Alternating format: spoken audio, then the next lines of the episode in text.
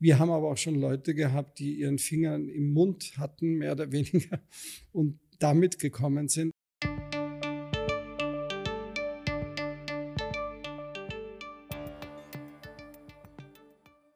Herzlich willkommen zur Sprechstunde am Uniklinikum. Mein Name ist Simone Pfannel-Bichler, ich bin die Pressesprecherin des Hauses und darf Sie zu einer weiteren Folge unseres Podcasts begrüßen. Silvester ohne Feuerwerk oder Böller für viele nicht vorstellbar. Am Uniklinikum sehen vor allem unsere plastischen Chirurgen sowie unsere Augenärzte, was alles passiert, wenn Böller in der Hand explodieren oder Raketen ins Auge gehen. Man unterschätzt, wie viele Personen sich jährlich mit Böllern oder Raketen schwer verletzen. Ob es mehr Männer als Frauen trifft oder was jeder von uns im Fall des Falles machen kann, wissen meine heutigen Gäste, Universitätsprofessor Dr. Domagoj Ivastinovic von der Universitätsklinik für Augenheilkunde und Universitätsprofessor Dr. Lars-Peter Kamolz, Leiter der klinischen Abteilung für plastische, ästhetische und rekonstruktive Chirurgie. Herzlich willkommen. Danke, dass Sie sich heute Zeit für uns nehmen. Danke für die Einladung. Vielen Dank für die Einladung. Gleich zu Beginn die Frage an Sie beide. Alle Jahre wieder. Bekommen diese Zeilen für Sie einen fahlen Beigeschmack, wenn es um Feuerwerkskörper geht, Herr Privatdozent? Äh, wir haben pro Jahr circa zehn Patienten und Patientinnen, die mit schweren Augenverletzungen durch äh, Feuerwerkskörper auf die Klinik kommen und circa 20 Prozent äh, müssen operativ versorgt werden. Wie ist es auf der plastischen Chirurgie, Herr Professor? Ja, bei uns ist es eigentlich genauso mehr oder weniger, dass gerade in der Silvesterzeit oder ab der Silvesterzeit so ein Zeitintervall beginnt, wo extrem viele Patienten mit Böllerverletzungen kommen. Äh, mit welchen Feuerwerkskörpern verletzen sich Personen am häufigsten? Sind es Raketen, die nicht zünden oder Böller, die in der Hand explodieren? Also bei uns muss man ganz ehrlich sagen, dass viele der Böllerverletzungen dadurch mehr oder weniger ausgelöst werden oder resultieren, dass einerseits die Patienten so Schwarzimporte aus dem Ausland besorgen, wo ganz einfach nicht, mal ganz einfach die Qualität stimmt. Das heißt, dass die deutlich rascher explodieren, als erwartet wird und meistens dann gerade explodieren, wenn sie noch in der Hand gehalten wird. Manchmal sind es auch ganz einfach blöde Geschichten, dass die Leute so wie Mut mehr oder weniger sich beweisen wollen, wer länger einen Böller in der Hand hält. Also das sind mehr oder weniger sehr häufig unterschiedliche Ursachen. Manchmal ist es einfach so, wie man sagt, eine besoffene Geschichte. Und bei Ihnen auf der Augenklinik? Äh, es ist gemischt, äh, wobei die Raketenverletzungen meistens äh, schlimmer sind. Die Böllerverletzungen sind oft nur mit Verbrennungen der Lider bzw. der Augenoberfläche verbunden. Wie gefährlich sind eigentlich die Knallfrösche bei Kindern? Also wie gesagt, man muss ganz ehrlich sagen, die meisten Verletzungen, die wir sehen an der plastischen Chirurgie, sind gerade die komplexeren, die schweren Verletzungen. Da sehen wir häufig, wie gesagt, schwere Böllerverletzungen, auch seltener die Raketenverletzung. Also wie gesagt, bei uns sind es dominant die Böllerverletzungen und weniger die kleinen Kracher unter Anführungszeichen. Und bei den Böllerverletzungen ist es halt wirklich schwere Verletzungen. Das heißt, man muss ehrlich sagen, wir sehen natürlich immer nur den mehr oder weniger Gipfel des Eisberges. Ja, die vielen kleineren Verletzungen, die sehen wir teilweise gar nicht. Wie schaut es bei Ihnen auf der Augenklinik aus? Äh, ich habe die Fälle seit 2017 ähm, erhoben und das jüngste äh, Kind war acht Jahre alt äh, und äh, der älteste war 59. Okay. Wie war die Schwere der Verletzung beim Kind? äh, war nicht so schwer. Es hat sich äh, konservativ behandeln lassen. Herr Professor Kamolz, verletzen sich mehr Männer oder mehr Frauen? Ja, ganz einfach, mehr Männer. Ja, also das ist ziemlich dominant in, in unter Anführungszeichen in Männerhand.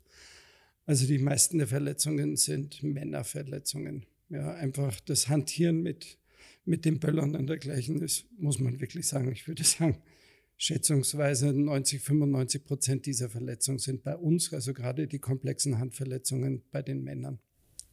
Welche Verletzungen sind typisch?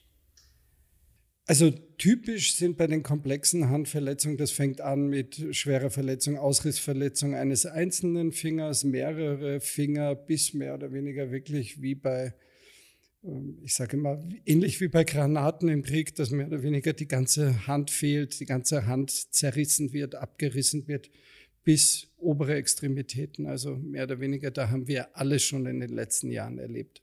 Herr Privatdozent, wie schaut es auf der Augenklinik aus? Verletzen sich da mehr Männer oder mehr Frauen? Äh, es sind eindeutig mehr Männer. Äh, das Verhältnis ist 85 Prozent äh, zu 15 Prozent. Also 85 Prozent Männer, durchschnittliches Alter ist zwischen 20 und 30 und nur 15 Prozent Frauen. Und verletzen sich die Frauen auch mit Raketen oder Feuerwerkskörpern oder ist das was anderes dann? Äh, die Frauen sind meistens äh, nicht aktiv dabei, sondern sind, wurden passiv äh, verletzt. Und die Verletzungen sind tendenziell nicht so gravierend wie bei den Männern. Privatdozent, was sehen Sie auf der Augenklinik? Was sind typische Verletzungen zu Silvester? Es ist ein ganzes Spektrum. Die harmlosesten Verletzungen sind Verbrennungen der Lider bzw. der Augenoberfläche. Dann können auch Fremdkörper an der Augenoberfläche stecken bleiben. Und dann gibt es noch am Ende des Spektrums die sogenannten offenen Augenverletzungen, bei denen die Fremdkörper ins Auge eindringen, beziehungsweise Verletzungen, bei denen das Auge platzt und sich der Augeninhalt entleert. Wie kann man sich das vorstellen? Äh, also wenn's, wenn der Fremdkörper eine Wucht hat und heiß ist, dann kann er die äh, Hornhaut penetrieren und ins Auge eindringen. Und er verliert äh, bei, die, bei, der Penetranz die Energie und bleibt dann im Auge stecken. Äh, und bei der Ruptur, bei der, beim Platzen des Auges ist die äh, Energie so groß, dass äh, das Auge dem nicht standhalten kann und es platzt an gewissen Stellen.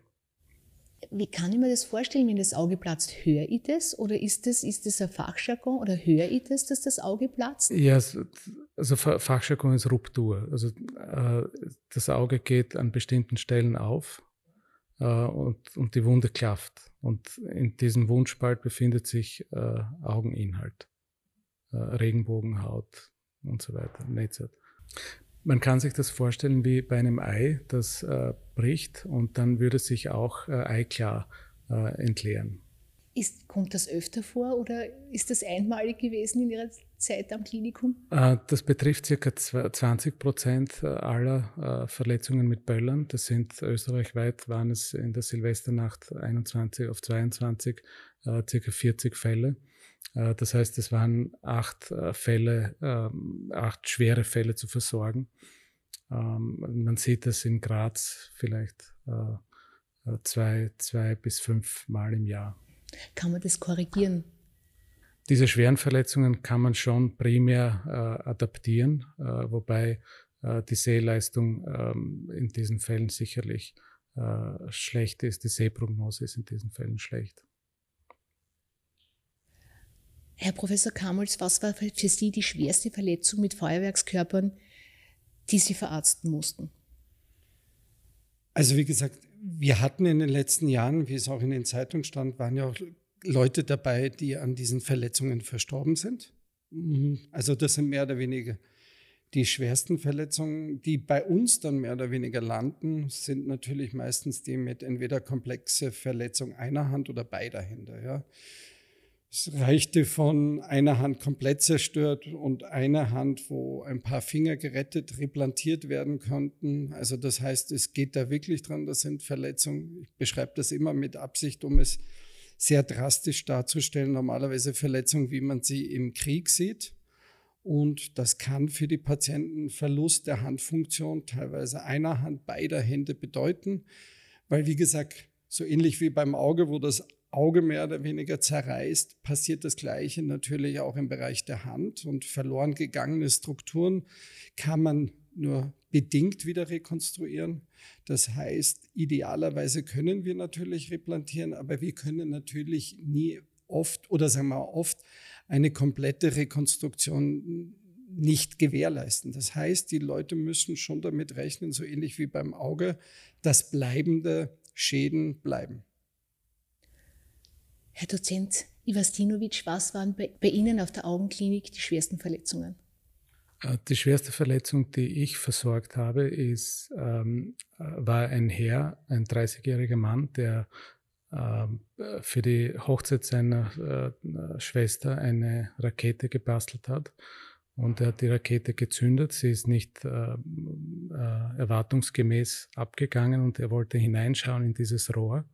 Und dann ist die Rakete explodiert und hat das Auge äh, schwerst verletzt. Hat das Auge gerettet werden können? Leider nein. Es waren, als ich den Patienten im OP dann gesehen habe, waren äh, nur Teile der Lederhaut zu sehen. Der Augeninhalt war nicht mehr vorhanden. Und das Einzige, was in diesen Fällen übrig bleibt, ist, diese Teile zu entfernen und den Patienten für die Augenprothese äh, vorzubereiten. In Graz darf man ja eigentlich seit ein paar Jahren keine Raketen mehr abschießen. Außerdem haben viele Discounter und Baumärkte die Feuerwerkskörper aus dem Sortiment genommen. Wirkt das Verbot? Sehen Sie eine Verbesserung? Man sieht eindeutig einen äh, Rückgang. Äh, Im Jahr 2017 auf 18. In der Silvesternacht hat es äh, bundesweit äh, circa 80 Fälle gegeben mit Augenverletzungen. Und im, in auf, von 21 auf, ein, auf 22 waren es circa 40. Also man sieht innerhalb von fünf Jahren einen Rückgang von 50 Prozent. Wie schaut es auf der plastischen Chirurgie aus? Also man muss sagen, dass im letzten Jahr eigentlich mit das ruhigste Jahr für uns war.